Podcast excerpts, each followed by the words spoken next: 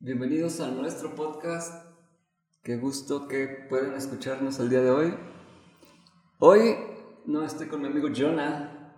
Hoy tenemos un episodio diferente. Un episodio interesante, volviendo al tema de amor y desamor. Así que disfrútenlo.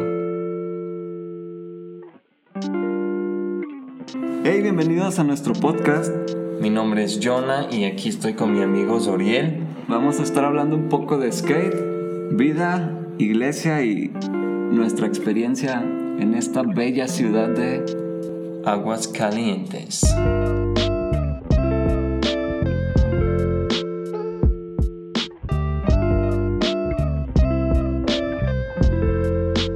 Hola. Hola. Hoy como invitada especial está nada más y nada menos Beck. Alias mi esposa, mi amada Rebeca Vargas. Bueno, ahora soy Rebeca Escobedo porque ya estamos casados y me gusta más ese apellido. Bienvenida. Hola, pues mucho gusto. Yo soy Rebeca, la esposa de Suriel, de la que tanto he hablado en estos episodios. Bueno, no, un poco.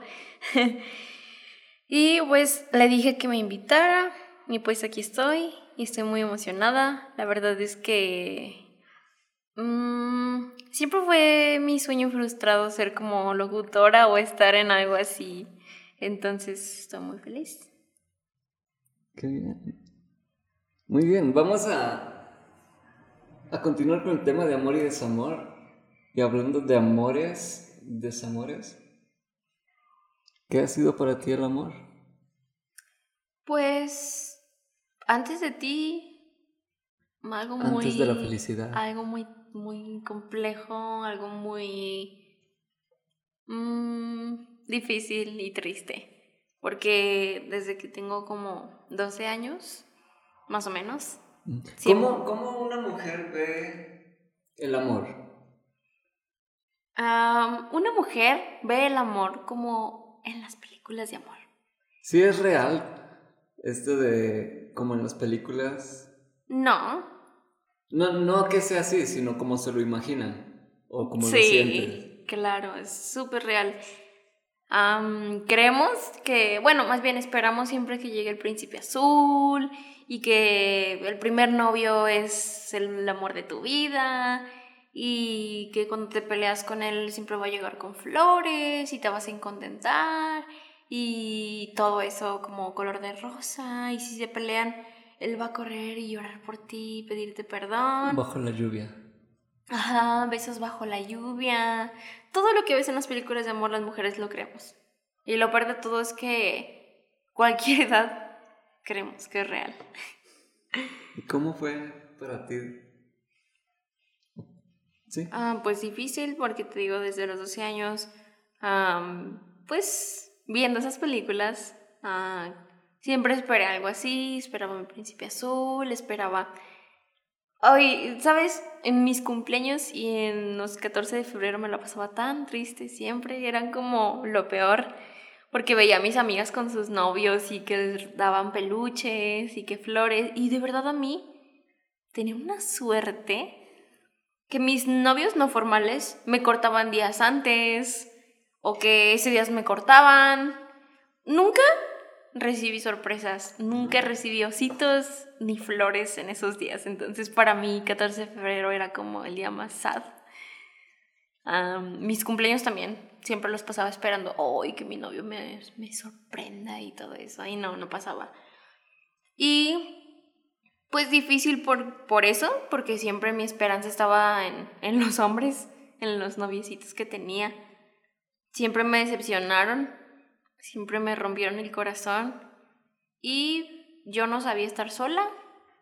Terminaba con un novio y iba con otro. no es algo que cuente con orgullo, pero es una historia o... Yo lo veo más como para ayudar a, a chicas que, que pasan por lo mismo que yo, para que no pasen por lo mismo que yo, aunque sé que muchas pueden no hacer caso. O hacer caso omiso. Sí, creer que, que estoy, que solo me pasó a mí.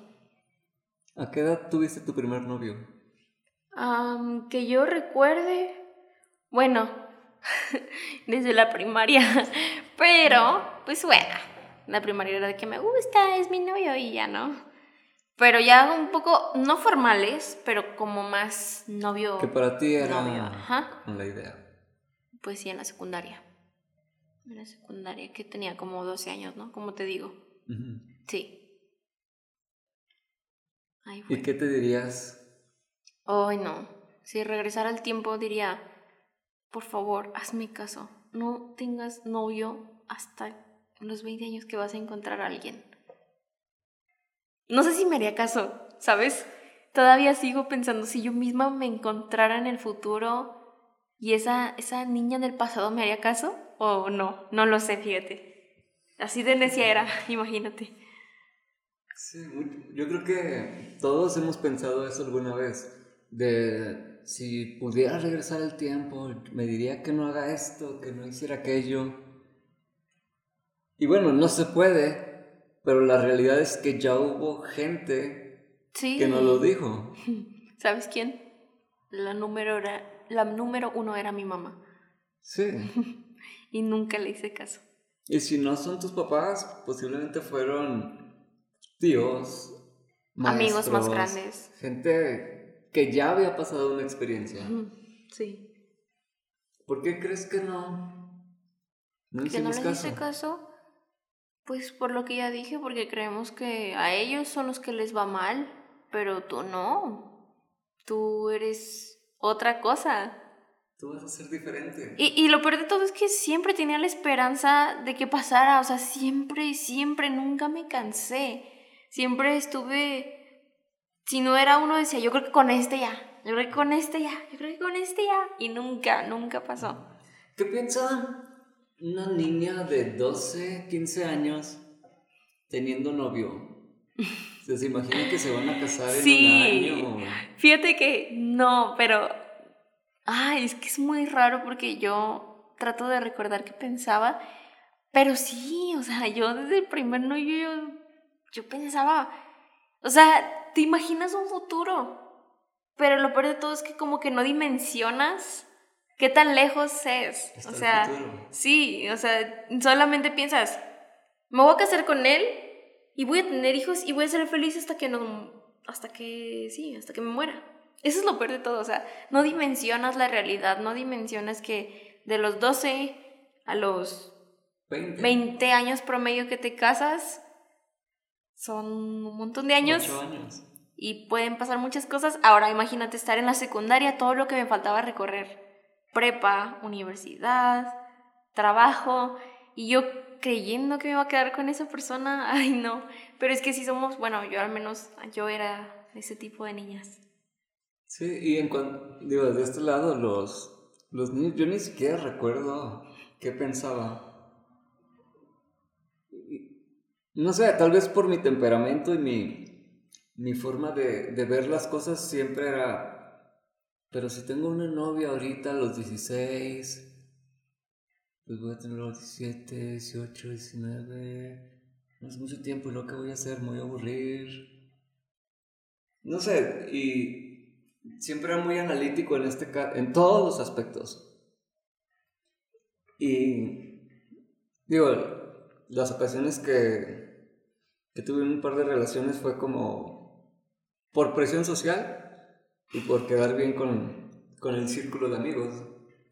Sí. Y, y volteo y digo, no valió la pena tomar ese tiempo de tanto, di- digo, tanto lastimar a mí como lastimar a la otra persona, porque quieras o no, uno de los dos termina lastimado. Y sabes que me decían, me acuerdo que me decían, "Am, niña, tú piensas todo el día en él, pero él solamente piensa en ti cuando te está viendo, después se olvida, después está en otro mundo, los hombres no piensan como las mujeres, Ajá. pero una está en la casa pensando en él y piensas que él también está pensando en ti y que se imagina todo lo que tú te imaginas y todo, o sea, ay, qué error. Y luego también lo peor de todo es que siempre te la pasas esperando cosas que no van a pasar, te digo, por las películas, piensas que todo va a ser así. Porque en las películas, ¿qué pasa? Pues que se gustaron, que fueron novios y se casaron. Entonces tú piensas que eso va a pasar. Sí, y muchas veces no. Digo, si vamos a este, esta temporada de las películas, ni cuenta te dabas que la protagonista tendría como 25, 30 años. Mm, Sí. Sí, no sé, no sé, no sé qué pensábamos o qué pensaba yo. Pero sí, o sea, sí, te digo, no es algo de lo que yo estoy orgullosa, es algo de lo que me arrepiento, porque lastimé mucho mi corazón. Y qué feo que su- siempre tuve la eh, puesta esperanza en un, en un niño que ni siquiera sabía a lo mejor cómo... Tu nombre completo. Sí, iba a decir algo más feo, pero que decía, iba a decir ni siquiera la sabe Lavar sus calzones. sí. Este, pero bueno, como dices tú, ahora lo puedo tomar como una enseñanza, un aprendizaje para mí misma y también sé que que a pesar de que me lastimé y todo, pero pues a lo mejor esas cosas me ayudaron a ser la persona que soy ahora, ¿no? Entonces, Claro. Digo, tal vez no nos gusta, pero pasar por experiencias complicadas, difíciles, te llevan a valorar lo que ahora estás viviendo. Sí. Sí, y, y obviamente que, pues ya más grande, con los consejos de mi mamá y pues con todo eso, eh, entendí que las señales siempre están enfrente de nosotros, pero no hacemos caso porque estamos enamorados y tenemos la idea errónea de que van a cambiar. Pensamos que esa persona va a cambiar por amor, por ti. Y crees, o sea, lo peor de todo es que crees que esa persona se va a volver como tú quieres. Así, como tú quieres. Y no. Lo vas a transformar. Sí. Que por ti va a cambiar el universo y los astros. Y luego crees que va a cambiar sin decirle. Crees que va a cambiar Solo. milagrosamente porque esa persona se echa para ti, el destino los unió y pues va a cambiar. Pero te digo, las señales siempre han estado ahí. Me pongo a pensar en, en los novios que tuve, digo, no Por formales. ejemplo, ¿qué señales recuerdas ahorita Sí. Pues que, pudis- que te pudieron haber advertido? mm, principalmente tenía como una rachita o como un, ¿cómo se dice? Una serie de decisiones, más bien de cómo elegía a los, a los chicos. Siempre los elegía como igual, ¿sabes? Era como ah, elegía al chavo que tenía novia y que me echó el ojo. Entonces, después entendí que si tenía novia y teniendo novia me echó el ojo a mí, a mí me iba a hacer lo mismo. O esa es una señal, ¿no? Otra señal era como am, amaba estar con sus amigos, con sus amigos, con sus amigos, y a mí no tenía ni tiempo para mandarme un mensaje, pero aún así yo decía, ay, pues sí, me gusta. Y otra señal era como, no va a tener tiempo para mí, o sea, él está en otro mood, está con sus amigos, no piensa en eso. Ah, ¿Qué otra cosa? Pues sí, o, o, o ya las más fuertes como ah, cómo trata a su mamá. Ah, me tocó un chico que trataba muy mal a su mamá, hablaba peste de su mamá. Y después del año, pues me trataba mal. Igual. Entonces, y así, así, ¿no? Había señales incluso más fuertes, ah, incluso hasta como señal de ser alguien agresivo y puede ser peor. Entonces, eso es lo que, lo que, el error más grande que tuve y que yo deseo que muchas chicas en- aprendan eso, a- a- y chicas y chicos, ¿verdad? Como a ver las señales de... y no cegarnos por el amor, pero bueno, Sí, lo que dirían actualmente como una persona tóxica, una Sí. relación tóxica, donde ya no eres tú,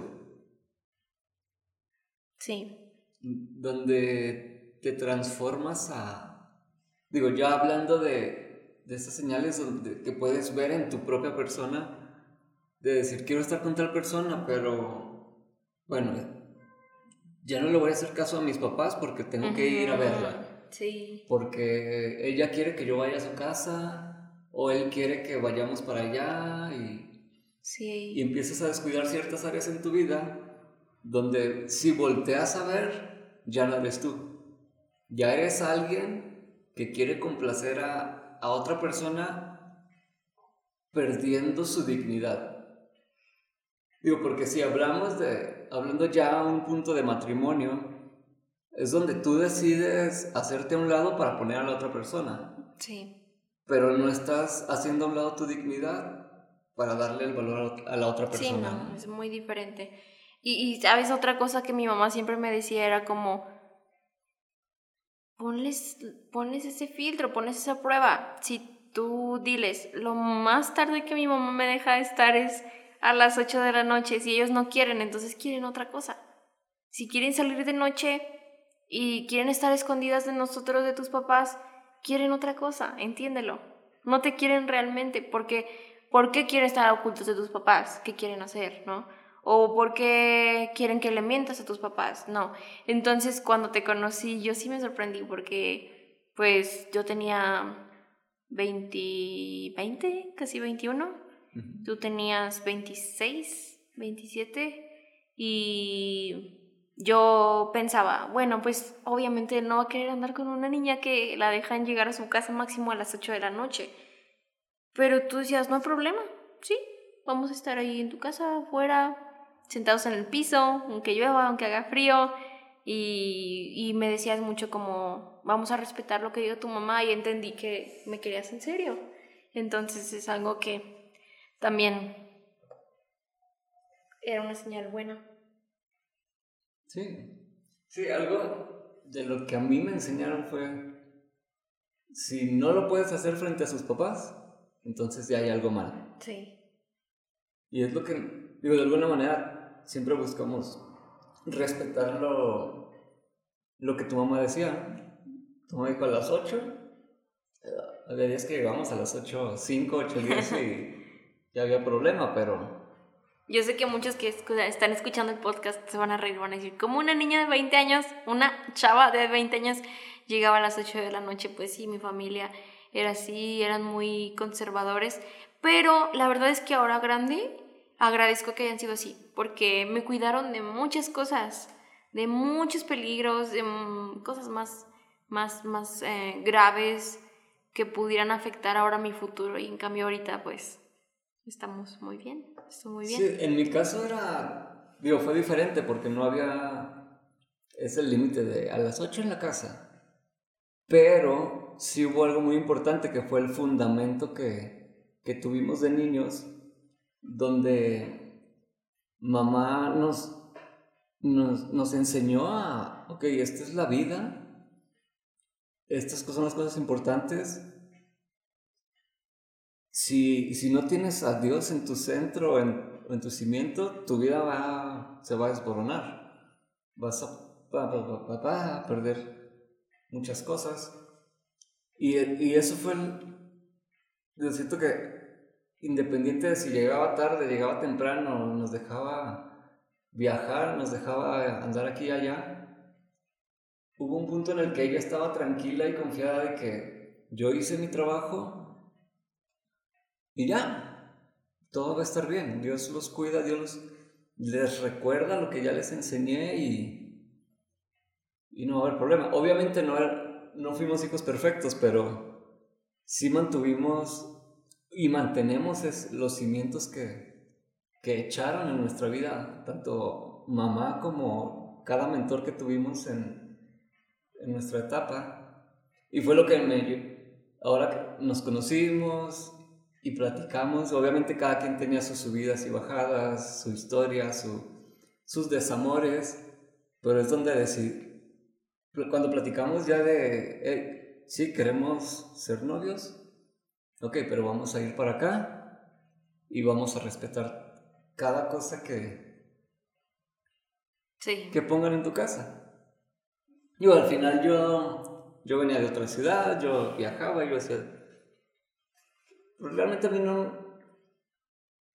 No tenía como un límite de, no, tienes que regresar acá, tienes que... Pero aparte eras, eres hombre. Sí, de alguna Entonces manera- es diferente.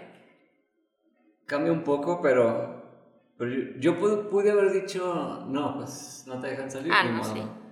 Y no, yo decidí respetar todo el lineamiento que había en tu casa. Sí, nunca te importó y eso es lo que yo decía, eso es una muy buena señal y luego pues quisiste formalizar, quisiste hablar con mi mamá desde el primer día que, que, que decidimos ser novios, eh, desde el primer día que decidimos ser novios eh, hablamos de nuestros planes y me dijiste, yo quiero casarme en máximo un año y medio. Entonces todos esos filtros, esas señales me indicaban que, que eras el correcto porque...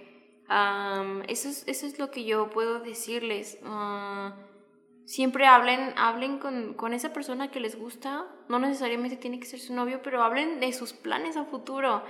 Porque si te gusta, se supone que te interesa sus planes, ¿no? Sí. Eh, lo que piensa, eh, lo que quiere hacer, o sea, al menos a mí sí me interesa.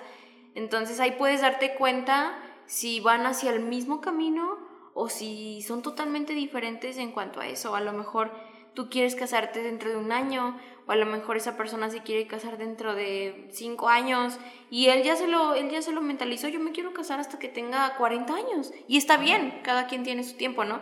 Pero entonces creo que es mejor hablarlo para que más adelante no haya problemas. O porque imagínate una persona que quiere casarse dentro de un año y andando con una persona que quiere casarse dentro de 10 años. 10 años o 20 años, Sí, va a ser una frustración constante. va a ser horrible. Y una pérdida de tiempo. Sí, y, y va a ser horrible porque van a terminar lastimados los dos. Ajá. Imagínate ya enamorados y que después de medio año o un año se enteren de eso. O cinco No. años después. No, o sea, no, no, no, no, no. Yo creo que es mejor hablarlo desde un principio. Eso es lo que aprendí contigo, hablar todo desde un principio y, y saber hacia dónde van. Este, y no estoy hablando como del carácter, ¿no? Porque tú y yo somos muy diferentes y también está bien. Mm, Más bien hablo, como te digo, de, de los planes que tienes.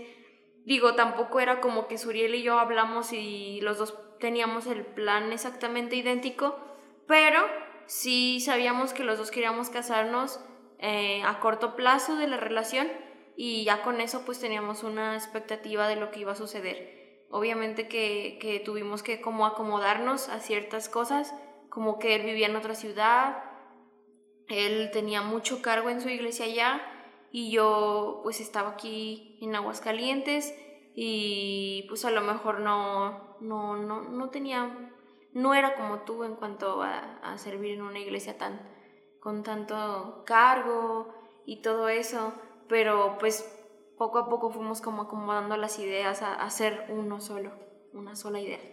Sí, y volviendo a un poquito a, a los límites, yo, yo sabía que no iba a ser para siempre el llegar a las 8. Sí, Y, y fue como, ok, vale la pena, vale, vale la vida esperarme y respetarlo, porque va a haber un momento en el que vamos a estar juntos y nos vamos a desvelar y vamos a poder salir, vamos como a, ahorita. a hacer todo lo que, lo que queremos hacer. Sí, Pero realmente pues, el noviazgo no es para disfrutar la vida. Es para. Es como un escaloncito para el siguiente paso. Sí. Sí, así que si tú tienes 15 años y estás pensando en tener novia, creo que no. No es lo mejor tener un escalón de 10, 20 años Sí. para casarte. Sí, yo sé que muchos van a decir, ¿qué? ¿Por qué? Yo quiero tener novia para poder salir juntos a platicar y tomar un helado, pero no, o sea, por eso puedes tener un amigo. Sí, no, no necesitas una pareja en- a esa edad. No necesitas echarte problemas de okis. Y también, si tú tienes 20 años y quieres casarte, pues busca, ora por alguien que tenga el mismo plan que tú y no, y no busques a una persona que no quiera casarse, porque entonces no, o sea, no, no, no. Te vas a lastimar. Sí, Simplemente. Busca a alguien con tu mismo enfoque y el mismo tiempo que buscas para, para esto. sí. ¿Tú qué puedes decir sobre, pues, tus dos relaciones o no sé cuántas tuviste? ¿Cómo, cómo fueron? ¿Qué, ¿Qué aprendiste de eso? ¿Cuánto Aprendí- tiempo duraste? ¿Una semana? ¿Un mes? Aprendí que mi vida era mejor sin tener. ¿Cuántos años tenías? 16. Wow, no, es muy El- pequeña. La primera intento de relación fue en la prepa. ¿16 años? Sí, 16, 17. Ok, ¿y qué consejo puedes darle a alguien que está pensando en tener novia o tiene novia a esa edad como tú? Eres demasiado inmaduro para hacerlo. No, no, no es algo que... O sea, entiendo que lo hagan por una presión social. ¿O no? Una atracción, una... Ah, mi hijo Bueno, y la sí. novia. Y los amigos, hey, hey, anden, que anden, sí, se ven bonitos juntos. Y sí, a lo mejor es como un novio, una novia de la escuela, ¿no? Porque es la realidad. Ni tienes dinero para salir, y si tienes dinero es porque le vas a pedir a tus papás para ir al cine o vas a pedir el carro prestado para llevarla al cine a- y como que bien limitado con todos Oye, o lo peor de todo, vas a esperar que ella pague su parte y tú Ajá. tu parte. No, no hagan eso. Digo, no es que ella no pueda pagar, No, pero pues... pero sí, sí, no, no tienes una vida que tú puedas decir, yo puedo ofrecer esto. Claro, hay, hay excepciones, pero yo creo que en la mayoría es como ni la madurez mental ni económica para te- mantener una relación. Después a los 20, 20 años, sí creo que fue como a los 20 años, mi segundo intento de relación. También realmente mi, mi opinión es que perdí el tiempo. Bueno, porque tú no tenías plan de casarte en ese Ajá. tiempo. Yo estaba terminando la, la carrera y mi interés era como yo quiero seguir patinando, quiero seguir viajando, quiero, quiero hacer muchas cosas. Y ni por mi cabeza pasaba el casarme. Oye, y dato curioso, cuando, cuando empezamos a andar, dijiste que había pasado poco tiempo que ya habías pensado en casarte. O sea, antes de, de eso no habías pensado en casarte pronto. No, o sea, sí era algo que sabía que iba a llegar. Claro, pero no pero sabes no cuándo. era algo que yo decía, no, ya. Sí, no está". como yo. Por ejemplo, yo desde, no sé, no sé qué edad, pero yo siempre, mi, mi estándar era como, a los 23 me voy a casar. Ajá. Siempre fue. Y, y se cumplió. O sea, a los 23 cumplidos me casé contigo. Entonces, bueno, yo ya tenía eso y qué chido que nos encontramos. Yo con la edad que tenía, tú con la edad que tenías y pues Yo con el mismo conmigo. y yo con, y con el mismo con la misma meta.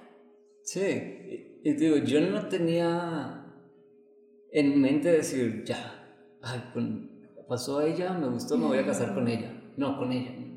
No, porque, digo, de entrada yo sabía que, que el día que yo dijera me quiero casar, es voy a cortar muchas cosas para darle el tiempo a la otra persona.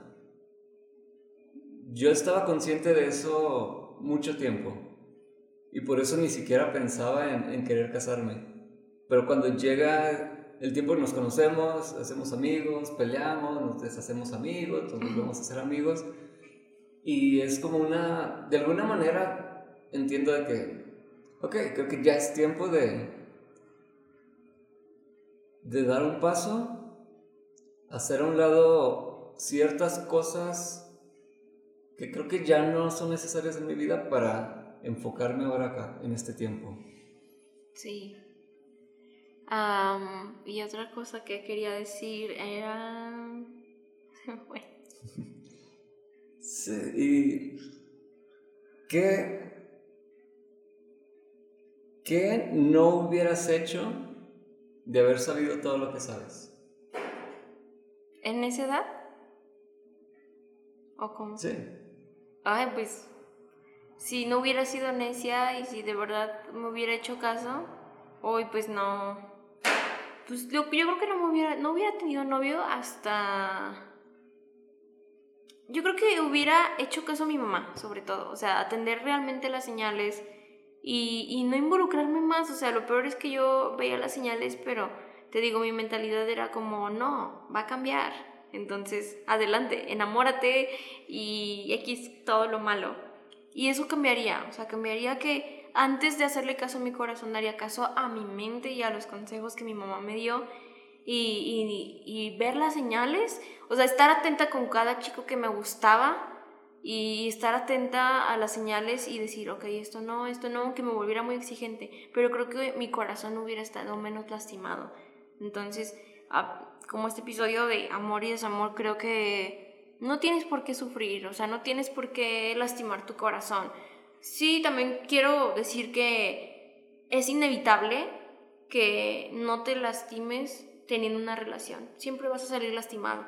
Pero no estoy hablando de salir lastimado rompiendo con esa persona, porque tú y yo andando de novios, pues la verdad es que sí, lastimabas mi corazón en ciertas cosas, a lo mejor yo contigo, pero pues es parte, ¿no? O sea, pero yo hablo más como no pierdas el tiempo, habla de tus planes desde un principio para que evites todo eso que puede ser como una relación trágica y triste que, espera, aparte de, de romper tu corazón, eh, hablando metafóricamente, ah, puede realmente llegar a dar una depresión. O sea, hay chicos que han pasado por eso y creo que no es necesario, creo que no está bien.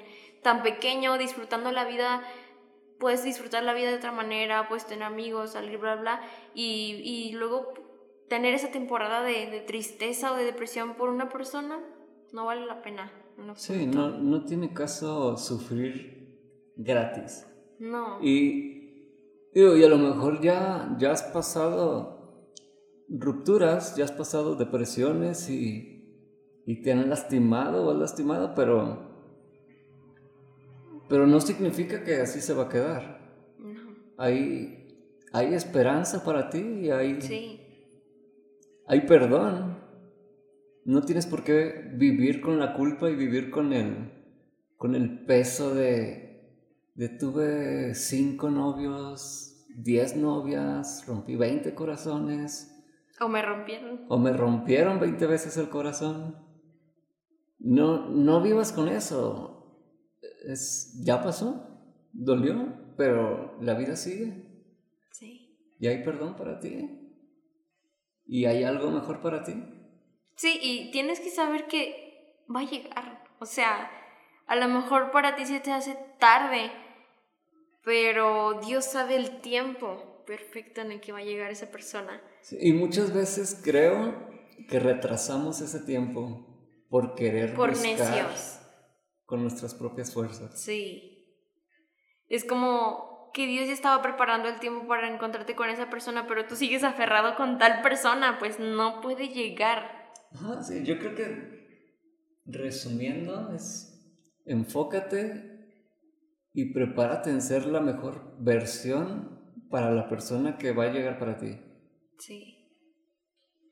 Sí, y pues también ah, ten comunicación con esa persona que te gusta, habla de tus planes. Lo repito mucho porque de verdad es algo bien importante.